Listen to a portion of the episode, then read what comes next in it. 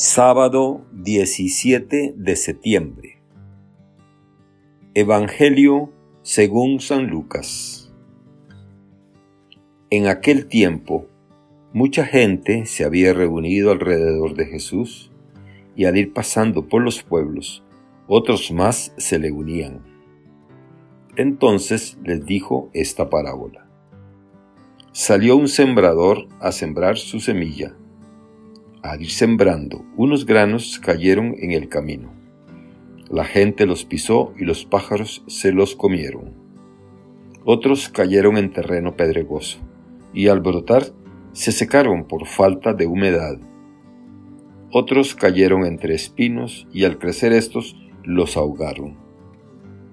Los demás cayeron en tierra buena, crecieron y produjeron el ciento por uno. Dicho esto, exclamó, El que tenga oídos para oír, que oiga.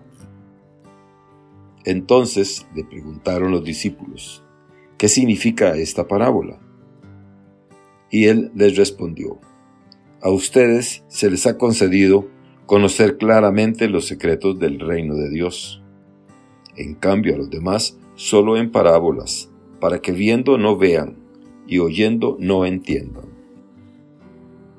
La parábola significa esto. La semilla es la palabra de Dios. Lo que cayó en el camino representa a los que escuchan la palabra, pero luego viene el diablo y se la lleva de sus corazones para que no crean ni se salven.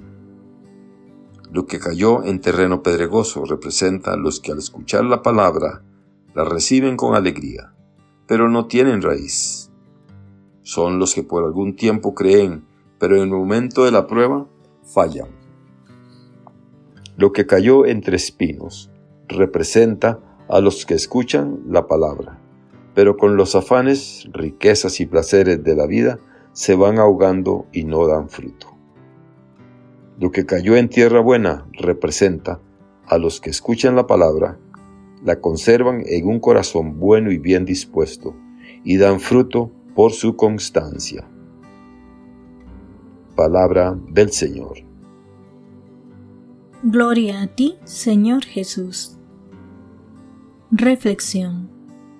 Hoy Jesús nos habla de un sembrador que salió a sembrar su simiente, y aquella simiente era precisamente la palabra de Dios.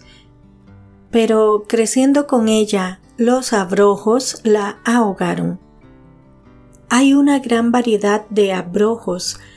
Lo que cayó entre los abrojos son los que han oído, pero a lo largo de su caminar son ahogados por las preocupaciones, las riquezas y los placeres de la vida y no llegan a madurez.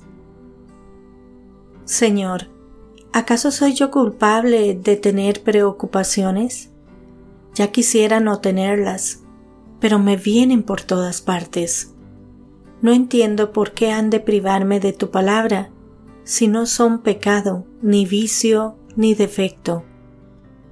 Porque olvidas que yo soy tu Padre y te dejas esclavizar por un mañana que no sabes si llegará.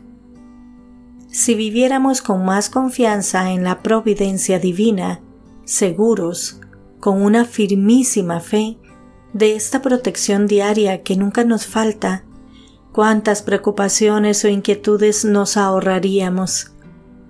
Desaparecerían un montón de quimeras que, en boca de Jesús, son propias de paganos, de hombres mundanos, de las personas que son carentes de sentido sobrenatural. Yo quisiera grabar a fuego en vuestra mente, nos dice San José María, que tenemos todos los motivos para andar con optimismo en esta tierra con el alma desasida del todo de tantas cosas que parecen imprescindibles, puesto que vuestro Padre sabe muy bien lo que necesitáis, y Él proveerá. Dijo David, pon tu destino en mano del Señor, y Él te sostendrá. Así lo hizo San José cuando el Señor lo probó. Reflexionó, consultó, oró, tomó una resolución y lo dejó todo en manos de Dios. Cuando vino el ángel, comenta Monseñor Ballarín, no osó despertarlo y le habló en sueños. En fin, yo no debo tener más preocupaciones que tu gloria. En una palabra, tu amor. San José María. Nos dice San Juan Pablo II. La semilla del Evangelio fecunda la historia de los hombres y anuncia una cosecha abundante. Jesús hace asimismo una advertencia. Solo en el corazón bien dispuesto germina la palabra de Dios. Que Dios les bendiga y les proteja.